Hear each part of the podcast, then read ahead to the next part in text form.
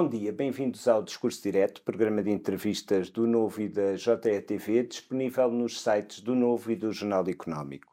O nosso convidado desta semana é Mário Nogueira, secretário-geral da FENPROF desde 2007 e que foi reeleito no ano passado para um mandato marcado por eh, lutas com o Ministério da Educação para a recuperação das carreiras congeladas, entre muitos outros problemas que afetam os professores portugueses. Bom dia, Mário Nogueira, obrigado por aceitar o nosso convite. A última reunião com o Ministro da Educação, na qual ficou marcada uma nova ronda negocial para 5 de abril, superou as suas expectativas, nem que seja por as expectativas não serem muito elevadas? Olá, muito bom dia. Uh não. Uh, vamos lá ver, este mandato, nós, no nosso congresso, em, agora o ano passado, não é? em 2022, uh, eh, eu diria que a palavra de ordem foi precisamente esta. Uh, é tempo de ser tempo dos professores. Os professores, por motivos vários, têm vindo a ficar para trás e, nas mais variadas medidas que são tomadas dentro da administração pública, dentro da educação, e, portanto, o investimento, mesmo quando existe na educação, não existe no, nos professores. E isso tem como consequência o que todos sabemos, não é? Cada vez há menos professores, ainda ontem, ou, ou, há poucos dias se falava dos 50 e poucos professores que estão, ou, ou, jovens estudantes que estão a tirar o curso para professores de matemática e dos 500 e qualquer coisa que vão sair, eh, dos, dos três professores de físico-química que entraram no, há dois anos na profissão e dos 550 que saíram, e portanto este é um drama que nós temos aqui pela frente e que só vai ser alterado quando nós tivermos de facto uma valorização da profissão docente, valorização que não tem só a ver com o salário, também tem a ver com o salário, evidentemente, hoje há muitos professores que não conseguem vir aqui para Lisboa, não conseguem ir para o Algarve, porque o salário não dá para irem para lá trabalhar, e nós esperávamos que, depois de um processo uh, de negociação dos concursos, do recrutamento de professores e da colocação de professores, que não terminou com acordo, apesar de nós termos reconhecido alguns avanços, uh, muito fruto da pressão que os professores fizeram com a sua luta, mas ainda assim com linhas vermelhas que o Ministério recusou a pagar, para a reunião que tivemos uh, em 22, no dia 22, não é? Eh, eh, nós esperávamos que o governo tivesse percebido, parece-nos que não é apenas o Ministério da Educação neste caso, porque uhum. há aqui outros ministérios implicados, que o governo tivesse percebido que eh, a carreira dos professores não se exige que seja valorizada, ou seja, que os salários aumentem, que os valores indiciários das remunerações sejam uhum. superiores. Existe que se cumpra o que ali está. E para se cumprir o que ali está, há um aspecto que é fundamental, que é os professores serem enquadrados na carreira de acordo com o tempo de serviço que cumpriram a trabalhar. Ora bem, era isso que nós esperávamos que da reunião surgisse uh, a disponibilidade dos sindicatos para nós avançarmos para a contagem do tempo de serviço, que não é contado, a contagem integral do tempo de serviço, eh, tal como acontece na Madeira, tal como acontece nos Açores, tal como aconteceu em outros setores da administração pública, fosse apresentada e, e, que o Ministério, aquilo que nos ia propor era um faseamento eventualmente mais longo do que aquele que nós eh, consideraríamos Sim. adequado, mas ainda assim com a abertura uhum. para esse faseamento, tendo em conta a capacidade financeira do país e, portanto, também podendo aí termos uma posição equilibrada da forma como iria ser recuperado esse tempo de serviço, uh, o que é que aconteceu? Aconteceu que o Ministério da Educação, na melhor das hipóteses, e foi isso que nos apresentou, uhum uh, prevê que haja professores que, tendo perdido só em congelamento 6 anos, 6 meses e 23 dias uhum. neste momento, mais tempo de serviço em transições entre estruturas diferentes de carreira em 2007, em 2010, que chega aos 6 anos de serviço, o Ministério vem propor que alguns professores possam, de todo este tempo, que são quase 12 uhum. anos, recuperar um ano e em relação aos outros professores, uh, isentando-os de vagas, sendo que de vagas para os escalões que estão sujeitos a vagas, o quinto e o sétimo, sendo certo que muitos já não teriam ou teriam vaga, porque teriam vaga, ou ficariam dispensados de vaga, porque teriam uma avaliação de bom ou de excelente. Portanto, diria, para os professores sobrantes, o Ministério da Educação isenta-os da, da vaga, uhum. mas não recupera nem um dia. E, portanto, eu diria que eh, pior que isso, só, só, só zero. Uhum. Portanto, eu diria que isto é pouco acima de zero. E os professores já começaram a reagir, Sim. conhecendo a proposta do Ministério. Antes da reunião, à entrada, e uhum. estamos a fazer esta entrevista na quarta-feira, quando, uhum. no mesmo dia em que foi a reunião com o Ministro da Educação, uhum. avisou que as assimetrias poderiam até ser aprofundadas. Foi isso que aconteceu? Bem, aquilo que nós dissemos à saída foi que isto foi o mesmo que, mal comparado, mas ainda assim, para se perceber, é o mesmo que nós termos metido um pé numa poça e para uhum. tirarmos o pé da poça metemos lá o outro. Portanto, uhum. tira-se um e mete o outro.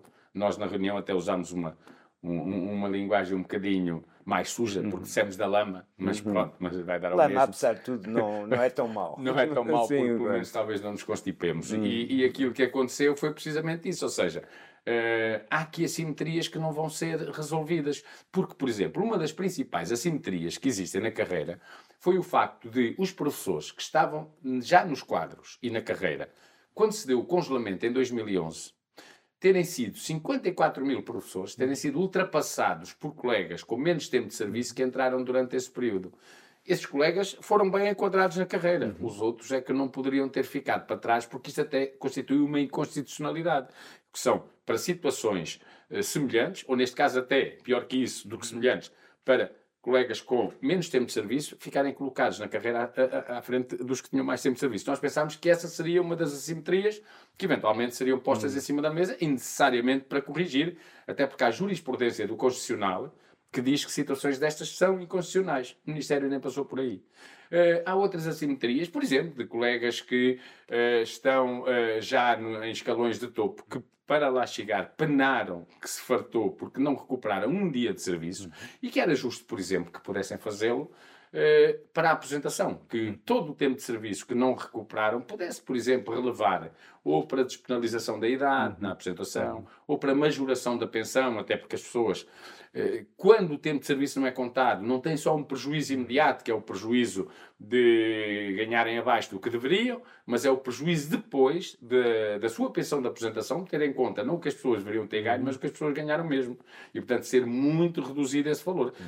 Nós calculamos que haja professores que muitos, uma grande porcentagem, impossível uh, de chegar ao topo de carreira, que haja professores hoje ali nos 20 e qualquer coisa anos de serviço, até aos 30, entre os 20 e os 30, que podem vir a ter pensões de aposentação que vão ficar na ordem dos 800 euros, dos 700 euros, dos 900 euros. Porquê? Cá está, porque quanto mais tempo de serviço se tem após 2006, mais baixa é a parcela 2 do cálculo da pensão e, portanto, mais reduzido o valor. E por isso, as pessoas quando reclamam a, a contagem integral de tempo de serviço e o seu reposicionamento, claro que estão a pensar no momento imediato, no momento em que os salários não tiveram atualizações e as que existiram foram bem abaixo da inflação, uhum. estão a pensar numa situação remuneratória em que os, o custo de tudo e mais alguma coisa dispara, desde os alimentos à habitação, e, portanto, e muitas vezes os professores têm que ter duas e três habitações, quando são casais, Sim. que já têm a habitação de origem, depois cada um colocado em seu sítio, não é? Uh, têm filhos, portanto, não podem descurar também a alimentação de, uh, das crianças dos, e dos jovens, do, dos filhos. Uh, e, portanto, as pessoas às vezes estão a contar para o imediato precisamente com a progressão na carreira, com a melhoria uhum. da sua situação de carreira para compensar o que não tiveram de atualização de salário. Agora é nem atualização de salário, nem progressão de carreira de acordo com o que a lei estabelece, e depois as pessoas também pensam no futuro, hum. quer dizer, eu diria até, e costumo dizer isto aos colegas nas reuniões, quer dizer, se nós tivermos em conta o que pode ser um professor, uma pensão de apresentação de um professor daqui a 15 anos, por exemplo eventualmente não dá para pagar um lar, quer dizer, e, e convenhamos que as pessoas pensam no seu futuro, pensam Sim. na sua situação quando forem idosos, quando já não puderem trabalhar, e aquilo que está a acontecer hoje vai ter uh, impacto nessa altura também, o que é gravíssimo. Existe insensibilidade social da parte deste ministro em particular? Eu não sei se é da parte do ministro, se é da parte do governo. Eu diria que é da parte do ministro e da parte do governo, porque, na verdade, eh, eh, a carreira dos professores é uma carreira que, quando foi aprovada, repare, os professores começam a reivindicar uma carreira ainda antes do 25 de uhum. Abril. Havia 72, 73, não havia sindicatos, eram proibidos, Sim. mas havia um grupo de estudos, era assim que se designava, embrião dos sindicatos, que já tinha esta reivindicação da carreira docente. Depois conseguimos, em 1989, na altura era ministro, uh, primeiro-ministro Cavaco Silva, ministro era Roberto Carneiro, aprovar um estatuto de carreira, com uma estrutura de carreira fora do regime geral da administração pública. Uh, governos como o de Guterres, uh, ou mesmo um governo de, em que, de maioria relativa do Partido Socialista, ali com, em 2009, 2010, foram corrigindo alguns dos problemas da carreira e mantendo a paridade entre a carreira dos professores com a carreira dos técnicos superiores, habilitações semelhantes. Mas hoje, eh, por exemplo, na reunião que realizámos com o Ministério da Educação, o que o Ministro tentou fazer durante a primeira meia hora de reunião foi quase dizer que os professores eram os privilegiados, porque comparando com o regime geral e depois faz uhum. uma série de comparações que vão desde o salário médio até Uh, uh, uh, até à idade, à média de idades, eu ia fazer a idade média dos professores, e é quase a idade média, né? porque uhum. O, o, a média de idade dos professores já é superior aos 50 anos, Sim. não é?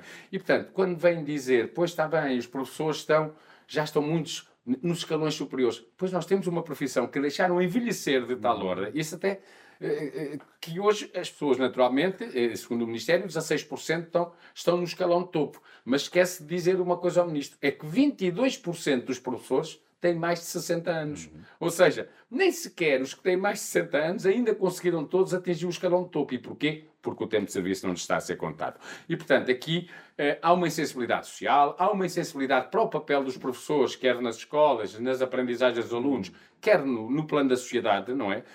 Portanto, as pessoas sentem-se eh, mais que indignadas. Muitos colegas sentem-se revoltados porque acham que dão sempre o seu melhor, deram o seu melhor nos períodos dos congelamentos, em que não só tiveram o congelamento, mas como os outros trabalhadores, tiveram o congelamento, tiveram cortes nos salários, tiveram o, o, o corte dos subsídios.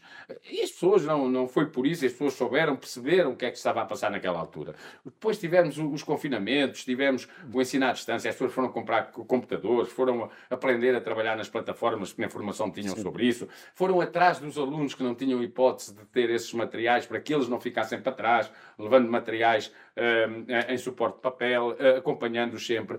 E as pessoas o que é que sentem hoje? É o que nos dizem, e a sociedade percebeu isto, é que todo o esforço que vão sempre fazendo, quando chega ao momento do reconhecimento, pode levar umas palmaditas, mas depois a seguir leva umas palmadonas quando chega ao uhum. reconhecimento, não só Sim. da necessidade de valorização da profissão, como também da uhum. melhoria das condições de trabalho. E é isso que afasta Sim. os jovens desta profissão. Sim. Quase 15 mil jovens, professores profissionalizados, saíram uh, e vamos ver se regressam, mesmo havendo agora lugares, vamos ver se estão disponíveis para voltar à profissão e uh, para além disso, os jovens, os nossos jovens que acabam o secundário, mesmo os que dizem que gostavam de ser professores, acham que é uma profissão eh, que, que, que à partida eles gostariam de abraçar, depois dizem, mas não vou ter porque eu bem sei o que passam os meus professores. Isto para o futuro do país é, complicado, porque não ter professores qualificados Sim. nas escolas é a qualidade do ensino que vai ficar em causa. Acha também. que é possível que cheguemos a um momento em que seja preciso importar professores do Brasil, de Angola, de Cabo Verde?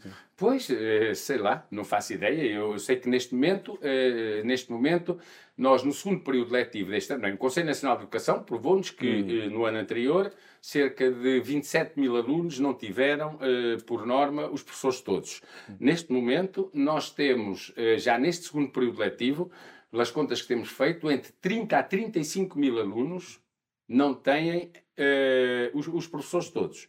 Pode às vezes mudar de uns para outros, mas uhum. a, a norma, pelas ofertas que as escolas fazem de emprego de professores para contratação, e portanto quer dizer que lhes faltam as pessoas, uhum. entre 30 a 35 mil no mínimo, de uhum. alunos que não têm os professores todos. Sabemos que este número não dispara ainda mais, porque o Ministério este ano teve de contratar mais 60% de diplomados que não são profissionalizados, não são docentes, alguns jovens que acabaram os cursos e não tinham emprego e, portanto, não têm qualquer tipo nem sequer de experiência, não é na docência, nem sequer em emprego hum. nenhum.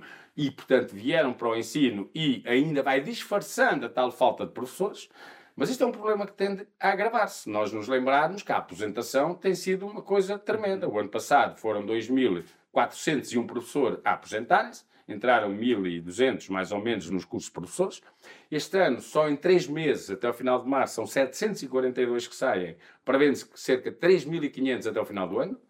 Isto vai sempre subindo até o final da década. Portanto, o que é que vai acontecer se vão ter que importar professores e, e, e, e, veremos se professores de eh, com formação para poderem eh, eh, dar aqui aulas eh, no nosso país, eh, uhum. não sabemos. Agora, o que nós sabemos é que governos para trás foram completamente irresponsáveis em relação a isto. Ou seja, eu lembro-me do primeiro-ministro Passos Coelho de eh, dizer aos professores, aconselhá-los a uhum. emigrarem e a emigrarem precisamente para, para, para, os países que agora dizemos que vamos ver se não vamos precisar de lá ir uhum. buscar professores. Lembro-me do primeiro-ministro António Costa, que há 3, 4 anos atrás, em Paris, dizer no dia de Portugal que era uma boa oportunidade para as pessoas uhum. portuguesas era irem para lá dar aulas aos filhos dos imigrantes, e portanto foi-se sempre desvalorizando o que já se começava a notar, uhum. que era a falta de professores. Claro que resolvida e tal, Agora estamos é, nisto. Acredita que, tal como sucede com os médicos, poderá haver a certo momento necessidade de ir buscar professores reformados para dar aulas? Eu, eu espero que não. E vou dizer porquê. Porque um dos problemas que a nossa profissão tem é o envelhecimento. E uma profissão que vive um problema de envelhecimento. Se tem que ir buscar quem já se aposentou, sabendo nós que a aposentação se dá quase aos 67 anos, eh, convenhamos, né? Seria uma situação muito complicada. Mas também, por outro lado, eh, eu tenho para mim que, mesmo que o governo abrisse eh, essa possibilidade, uma das, um dos anseios maiores de quem está no ativo é que chega o dia da aposentação. Uhum. Os professores quase que fazem aqueles risquinhos na parede para ver quantos faltam.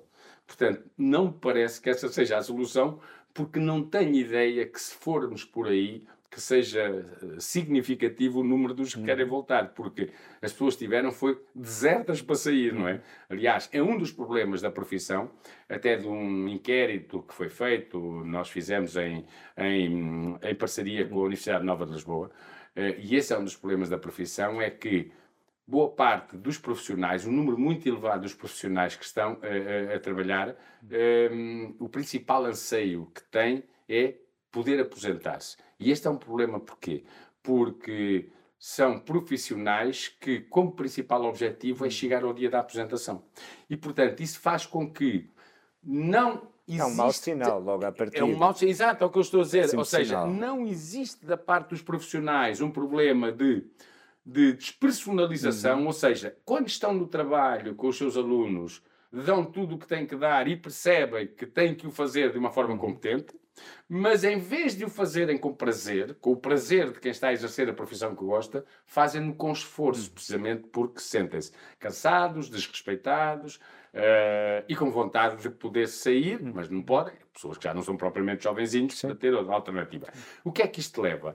Este esforço que passou a substituir o prazer de quem exerce uma profissão faz com que os níveis de stress, atingindo níveis uhum. até de burnout, disparem. E isso leva a que muita gente tenha situações de desgaste tremendo uh, e, e, que se sente do ponto de vista físico, psíquico e uhum. psicológico. E, portanto, esse é um problema que é vivido muito pela profissão e tendo nós em Sim. conta, como eu disse há pouco, que mais de 50% dos professores já ultrapassou os 50 uhum. anos e 22% dos professores são uh, sexagenários. Uhum. Eu diria até que quando o Ministério da Educação vem dizer que há 2 mil professores de baixa, ou 2 mil e tal professores de baixa, estamos a falar numa taxa de 1,5%, 1,8%, porque nós somos uhum. mais de 100 mil, não é? Portanto, abaixo dos 2%. Ora, uma profissão que tem 22% de pessoas com mais de 60 anos e 2% de baixas, é de dizer uhum. que eh, fortes, fortes sexagenários esses que por aqui andam. É? Voltando um pouco atrás, uhum. acha que existe um risco real da recuperação integral do tempo de serviço ser encarada mesmo como uma utopia, como uma quimera? É, eu não sei porquê, porque quer dizer, nós olharmos para os Açores e para a Madeira, uhum. uh, isso está a acontecer. Tanto na Madeira, nos Açores, até com algum ligeiro avanço, porque uhum os primeiros dois anos, quatro meses e dois dias que tinham sido congelados foram logo recuperados antes dos últimos sete anos voltarem a congelar. E agora estes sete anos também, penso que é já no próximo ano que vai terminar essa recuperação. A Madeira no ano seguinte. E, portanto, o que nem se percebe é como é que, podendo haver uma recuperação numas regiões do país, noutras não pode também dizer que os valores não são uh, incomportáveis, como o, o, o, Governo gosta de dizer. Aliás, uh, a Associação Nacional dos Dirigentes Escolares, do nosso colega Manuel Pereira, fez até um estudo sobre os impactos financeiros e se o tempo de serviço fosse recuperado integralmente, isto daria, nos três primeiros anos, um aumento da massa salarial global do, dos docentes na ordem dos 3,7%, e a partir do quarto ano e nos sete seguintes, um, um, um decréscimo de 7,3. Porquê? porque muita gente atingiria o topo, é hum. verdade, mas também sairia para a reforma. E hum. essa saída para a aposentação é substituída por jovens, que, portanto, nem sequer vão recuperar tempo, porque nem cá estavam quando foram os uhum. congelamentos. Portanto, isso não é um valor uh, insuportável. E também é verdade que, e, e segundo eu vi há dias, até no canal televisivo, Uh, o próprio governo, o Ministério das Finanças, deu um, um, um número uh, que era a recuperação, se fosse imediata, uhum. seria de 331 milhões de euros. Uh, Portanto, 331 milhões de euros é um valor, pronto, é significativo, mas para aquilo que a gente ouve aí, desperdícios deste país, uhum. é, é, um valor que fica abaixo disso, mas ainda assim, com toda a disponibilidade que nós temos manifestado no Ministério de fazer isso de forma faseada. E se nós fizermos isto de uma forma faseada, que nós propusemos ao Ministério que fosse ao longo da legislatura, até final da legislatura, porque não nos compete propor ao Ministério que vá assumir compromissos para além do tempo em que cá está, não é? Mas mesmo que o próprio Ministério admitisse ser para além dessa, desse período, e na Madeira e nos Açores foi para além da legislatura que estava, eh, e depois os governos seguintes assumiram esse compromisso. Portanto, quando nós propusemos ao Ministério eh, eh este período de faseamento, eh, isto tem que se julgar com quê? Com esse faseamento e a progressão de quem vai recuperando tempo de serviço, ser simultâneo com a saída dos que estão nos últimos escalões para a aposentação. E, portanto, uma coisa compensaria a outra. E, e por isso, o Ministério e o Governo nem sequer querem fazer estas uhum. contas. Poderiam fazer estas contas, fazíamos as contas e diziam assim no final: não é possível. Mas eles nem sequer uhum. aceitam fazer estas contas. Uma sondagem recente de Intercampos revelava que 60% dos professores concordam com a atual luta dos professores. Acredita que esse apoio continuará tão elevado se novas greves puserem em causa o, o cumprimento do ano letivo? Uh, essa já é a penúltima. A sondagem seguinte tinha aumentado 10% hum. para 72%. E, portanto, nós até tivemos uh, recentemente duas sondagens, no fim de semana passada, uma na sexta-feira, de um canal televisivo, que dava 70% até da, uhum. da, dos portugueses, não é? De acordo com das pessoas, e 72% depois da, da Intercampos. Uh, e é assim, eh, nós estamos, eh, nós estamos numa convergência de nove organizações sindicais. Portanto, a VENPROF não está sozinha, estamos nós, está a FNET, está o SPLEU, a ASPA, são nove organizações.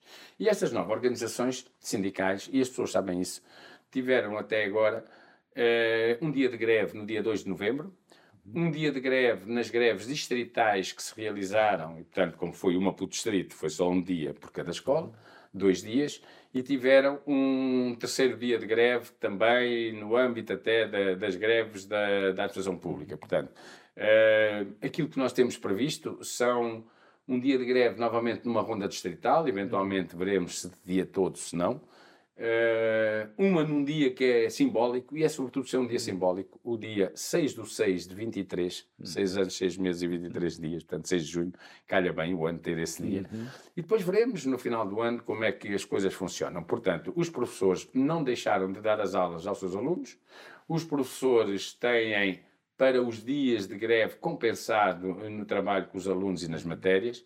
Uh, é verdade que há uma outra greve continuada que começou em dezembro, mas também é verdade que os valores de participação uhum. dos professores nessa greve são reduzidos ou até nulos na maior parte das escolas, portanto, não é daí que decorre eh, prejuízos nas aprendizagens dos alunos e, portanto, eu sei e acho que a população sabe, nós falamos com as pessoas que nos encontram uhum. na rua, e, enquanto muita gente me conhece e que eu não conheço, mas que falam comigo eh, e que nos incentivam a que não desistam, não desistam, porque as pessoas sentem que esta luta, ao mesmo tempo, também é um bocado a luta deles e, portanto, não é a luta deles pelas coisas que têm a ver com a educação, com as escolas, mas também pelos problemas que os afetam e que também não são ouvidos e muitas vezes sendo setores com menos, talvez, capacidade uhum. de luta, uh, consideram que esta é uma luta que acaba por também ser deles, não é? Uh, e as pessoas sabem que os professores uh, sabem lutar, mas sabem uh, não penalizar os seus alunos com isso. E não é por acaso que as manifestações, por exemplo, têm sido praticamente todas ao uhum. sábado. Precisamente porque para não,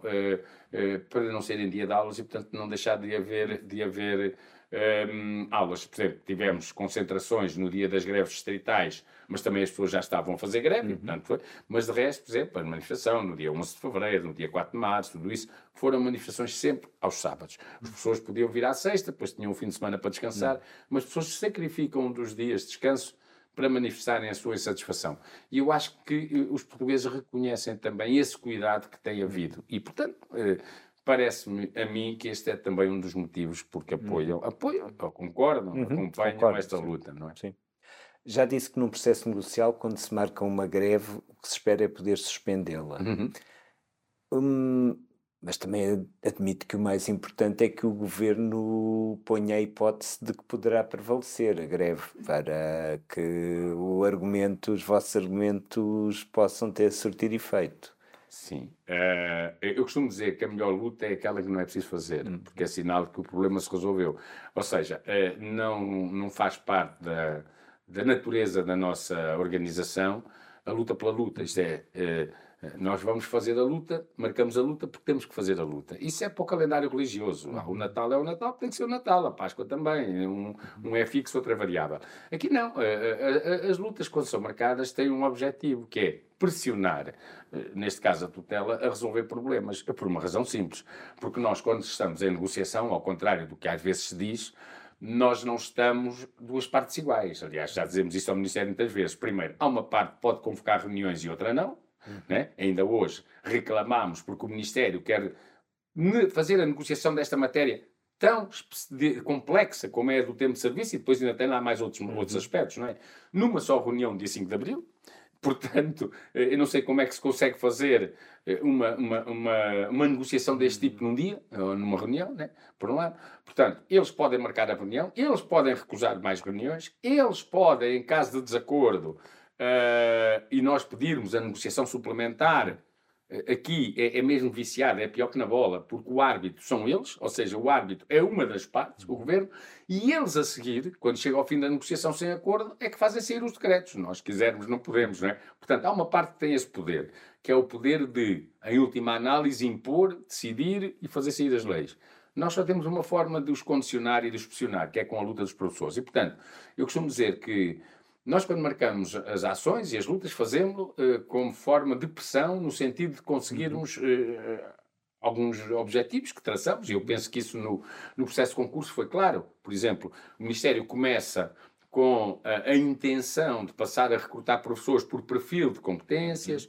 com um conselho de diretores a, a, colocarem os professores dos quadros de zona pedagógica nas escolas conforme entendem, e, e, isso foi eliminado. Mas não foi eliminado porque ou nós fomos muito convincentes ou o Ministério eh, compreendeu que essa não era a solução. Não, a pressão que os professores fizeram Uh, levou a que alterasse a sua posição. A pressão que os professores fizeram está a levá-los agora a ter que discutir questões que têm a ver com o tempo de serviço. É evidente que se não fizermos mais pressões, ficamos por aquilo que hoje foi apresentado. Se houver mais pressão, estou convencido que avançarão mais alguma coisa. E, portanto, essa pressão serve para isso. E a democracia é mesmo isto, quer dizer, são os instrumentos que a democracia eh, confere a cada parte, eh, são estes. E quando o Ministério da Educação, no final do processo negocial dos concursos, nos disse se durante as reuniões vierem para aqui para a porta fazer barulho ou se andarem a marcar greves, acabaram-se as reuniões. E isto não é democrático, não é? Como é evidente, nós se, deixássemos, se nos deixássemos condicionar por aí, nunca mais fazíamos uma greve, porque cada vez que ela se marcasse, eh, o Ministério dizia, acabou, eh, não há mais reuniões. Portanto, nós marcámos o que tínhamos a marcar e o Ministério compreendeu que a posição que estava a ter não era democrática e fez o que tinha a fazer, convocou a reunião de hoje. E é assim que as coisas têm que funcionar e, portanto, como eu digo, se isto agora evoluir no sentido positivo, evidentemente que nós não temos que hum. fazer as lutas só porque as marcamos.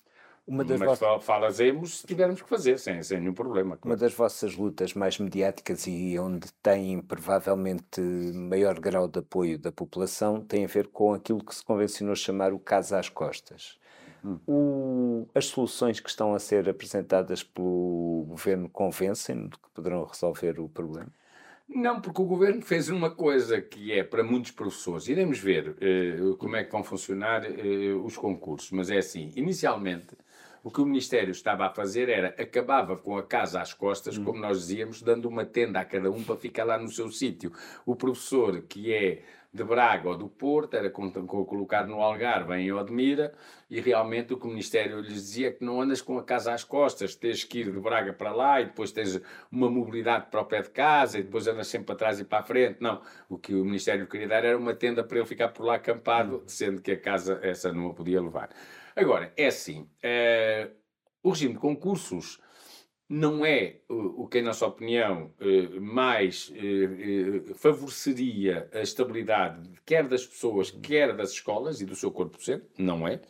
Mas, como também costumamos dizer, o que vai determinar isso de as pessoas poderem ter alguma estabilidade e as escolas também o terem no seu corpo docente são, é o número de vagas que vai abrir.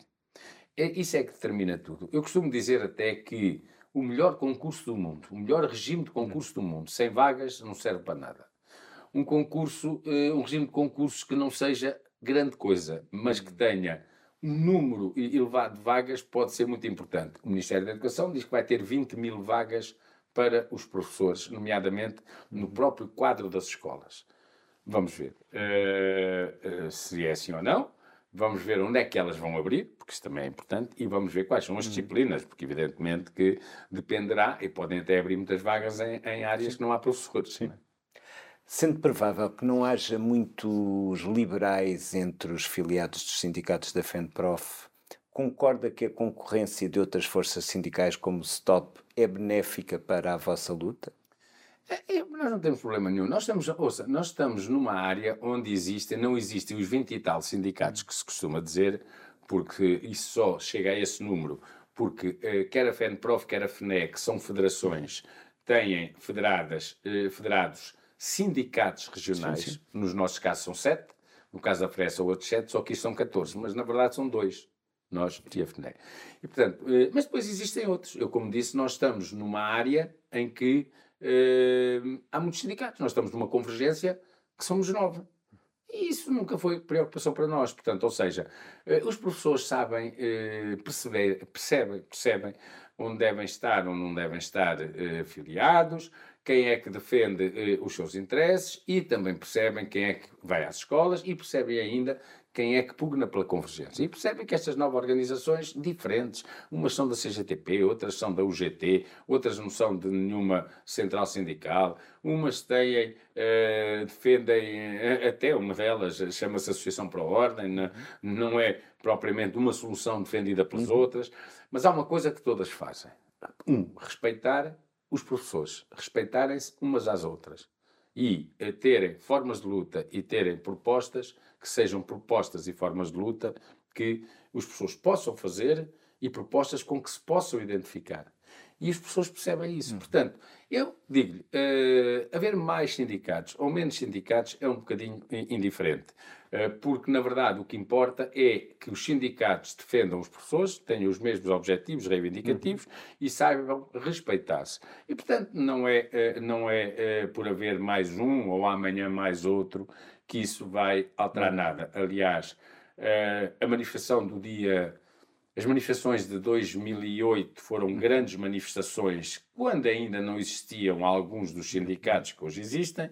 A manifestação do passado dia 11 de fevereiro foi maior que qualquer uma das duas grandes manifestações de 2008, apesar de já existirem mais sindicatos. Os professores, quando percebem que em causa está a sua profissão, e foi o que aconteceu no dia 11 de fevereiro, os professores sabem unir-se e os professores sabem estar juntos e os professores sabem ultrapassar essas diferenças e isso é o que interessa, porque eu acho que o que interessa mesmo é, é, é que na base, nas escolas, quando vêm para a rua, quando fazem greve, quando pressionam, os professores não olhem ao, sindicato que cada um pertence e olhem aquilo que todos são, que são professores. E foi por isso que nós, no dia 11 de fevereiro até, prescindimos de desfilar nas ruas por sindicatos uhum. e pedimos aos colegas que se organizassem por distritos e dentro de cada distrito se organizassem por escolas. E dentro de cada escola levasse o símbolo do seu sindicato ou de nenhum sindicato, se não fossem, e fossem ali os professores. E foram os professores que foram ali.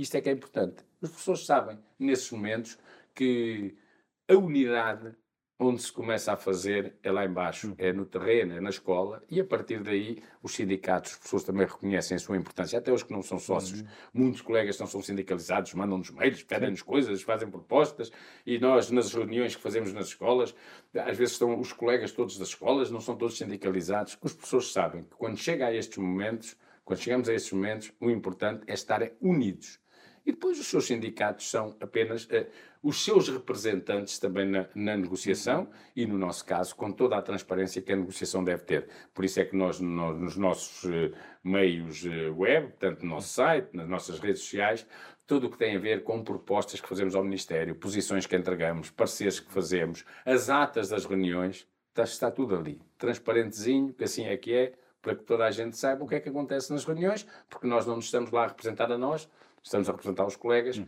e os colegas têm direito a saber isso.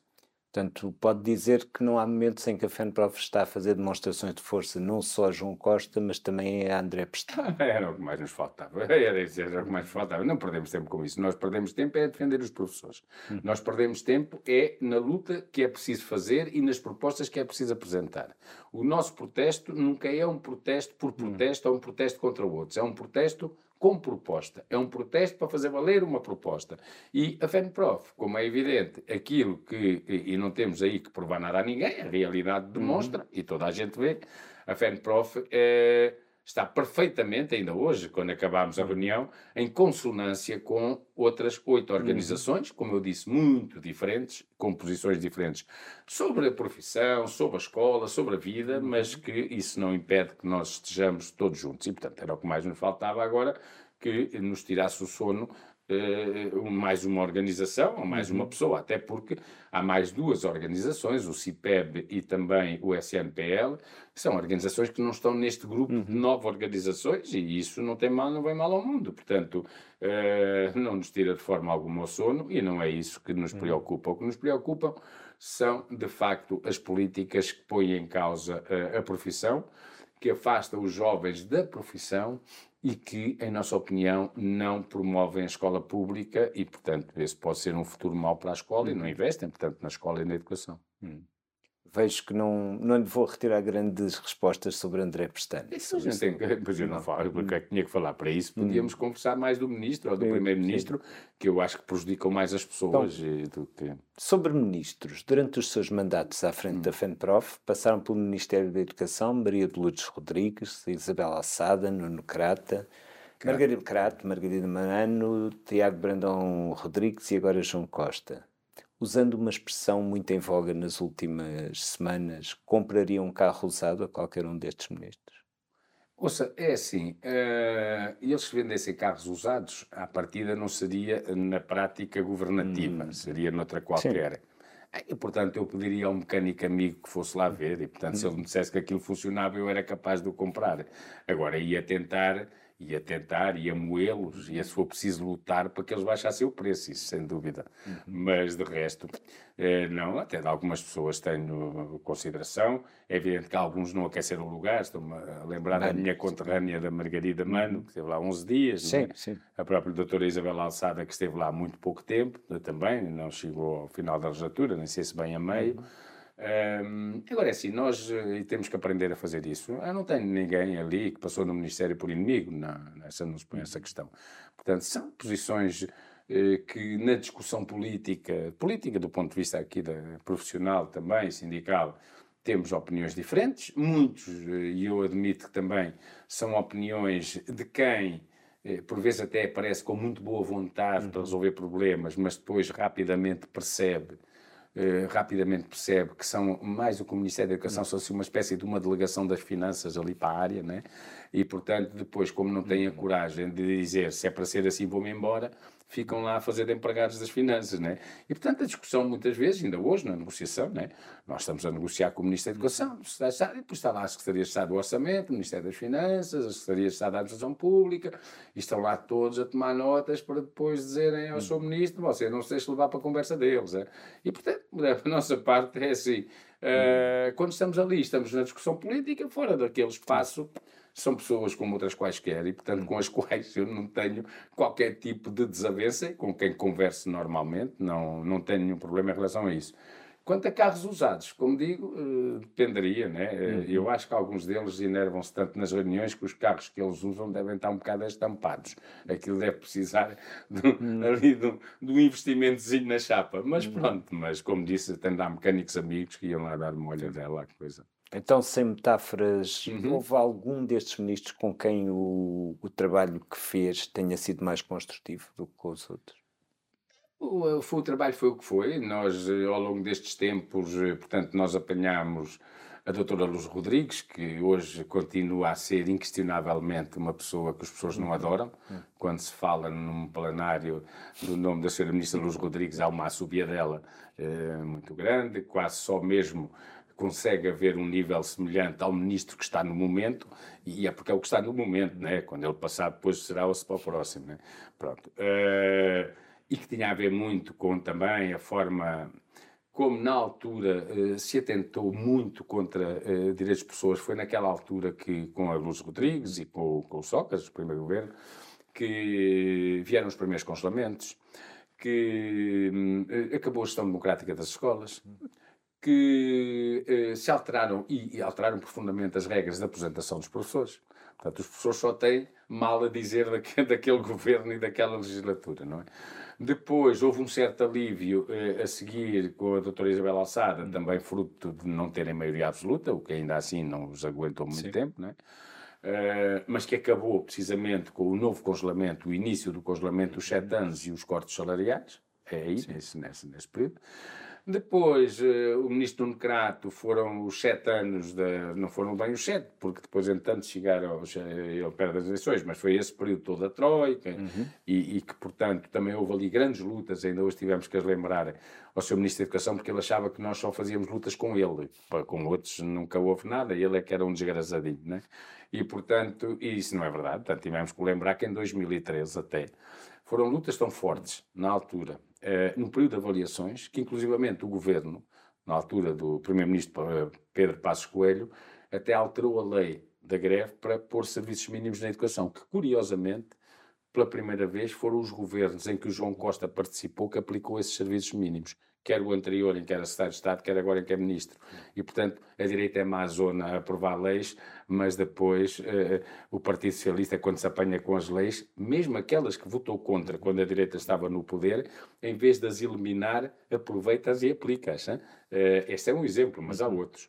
Eh, e, portanto, aquilo que. Não, quer dizer, eu acho que a negociação, houve um período em que praticamente houve, do ponto de vista do relacionamento institucional a negociação esteve praticamente parada. Foi o período do. e um bloqueio tremendo. Foi o período do ministro anterior, uhum. do ministro eh, Tiago Brandão Rodrigues, que enquanto teve a doutora Alexandra Leitão como secretária de Estado, uma pessoa de diálogo de facto, uma pessoa capaz de ouvir as organizações sindicais, não era ministra, era secretária de Estado, houve eh, realmente houve reuniões, eh, houve discussão, houve negociação, houve documentos que se conseguiram negociar. Uhum Uh, depois a doutora Alexandra Leitão saiu, aliás foi para ministra, não é? E a partir daí aquilo foi o deserto completo, não é? Portanto, foi o deserto completo e durante esses anos todos os últimos foi o bloqueio absoluto. Portanto, aí tivemos essa fase, tivemos uh, aquela fase da doutora Luz Rodrigues com a sua má disposição uh, permanente, tivemos a fase do senhor, do, do ministro Tiago Brandão Rodrigues com o, o bloqueio negocial permanente, e aí permanente, até porque o seu ministro normalmente perdia muito tempo a ir aos Jogos Olímpicos e aos Mundiais da bola e essas coisas, e também nem, sempre tinha tempo para estar aí para a negociação. Uh, de resto, tem havido processos uhum. negociais, agora uns com mais resultados, outros com menos, uhum. mas pronto, mas tem sido assim. Todos esses responsáveis têm em comum serem do PS ou do PST.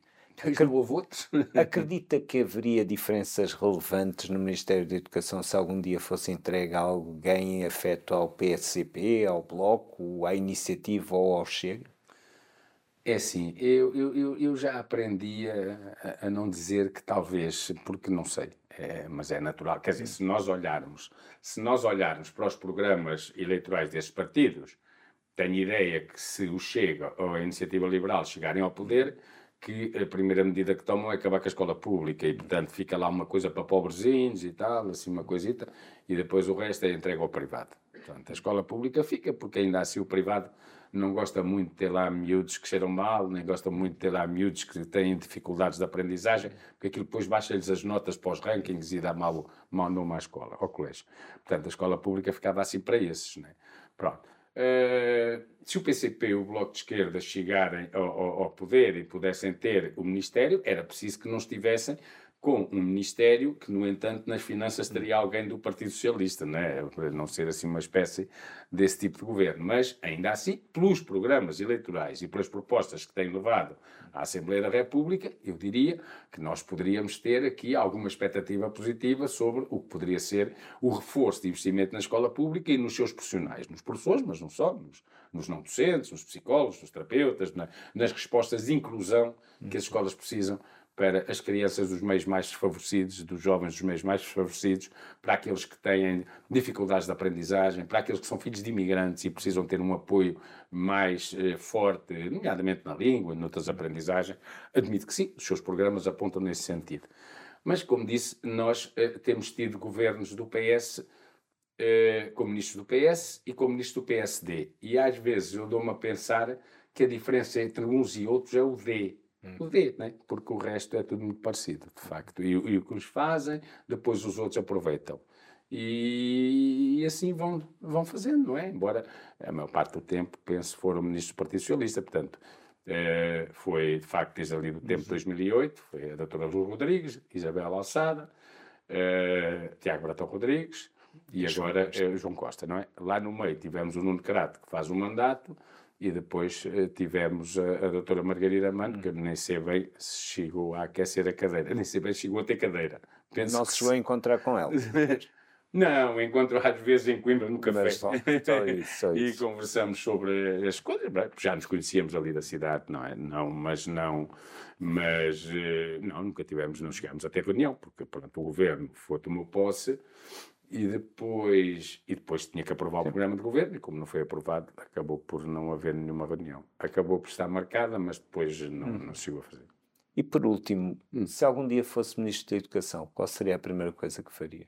Demitia-me, porque isto já não tenho idade para essas coisas. Uh, portanto, uh, ia-me embora. Não, não era, não, isso nem se põe em causa. Eu acho que, como lhe digo, um, eu acho Teria que... medo de, de apanhar uma FENPROF pela frente? Não, não, não. A questão não é essa. Eu acho que os professores, os trabalhadores todos e os professores, uhum. uh, em particular, porque é a minha profissão, mas os trabalhadores precisam também ter deste lado quem, quem não tenha outros objetivos, nem objetivos de poder, não é?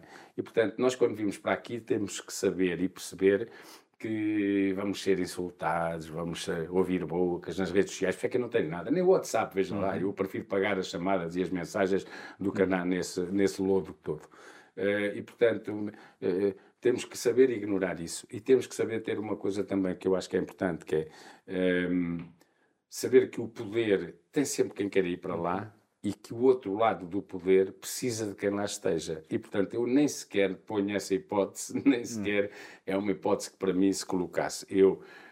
Um, é um trabalho muito grande que nós temos, às vezes não se percebe, mas são dias, são noites, são fins de semana que não há, eh, são períodos eh, que a mata não tem descanso, é, é andarmos nas escolas, hum. porque eu tenho para mim, costumo sempre dizer isso aqui ao, ao meu pessoal, que a sede dos sindicatos da FENPROF não, não é aqui este espaço, isso é que eu só cheguei a esta hora, não é?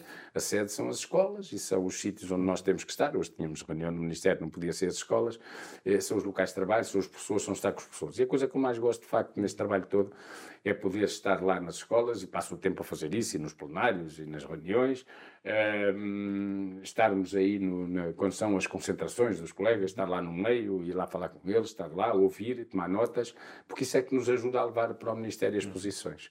E eu acho que é isso mesmo, quer dizer, eu acho que um, para o poder, eh, isso, isso não falta gente que esteja sempre aí a a pôr-se a jeito para poder ir para lá. E, portanto, o outro lado precisa também que alguns de nós uh, tenhamos o único objetivo uh, que exista, seja estar cá deste lado e podermos combater o poder naquilo que, infelizmente, ele tenta sempre fazer, que é uh, diminuir e, e, retirar direitos a quem trabalha. Uhum. E, portanto, Sim. temos que ter sindicatos fortes. No dia em que nós deixarmos de ter sindicatos fortes e no dia em que os professores deixarem de ter uma FENPROF, mesmo aqueles que manda bocas e nos criticam, e às vezes com razão, não é essa a questão.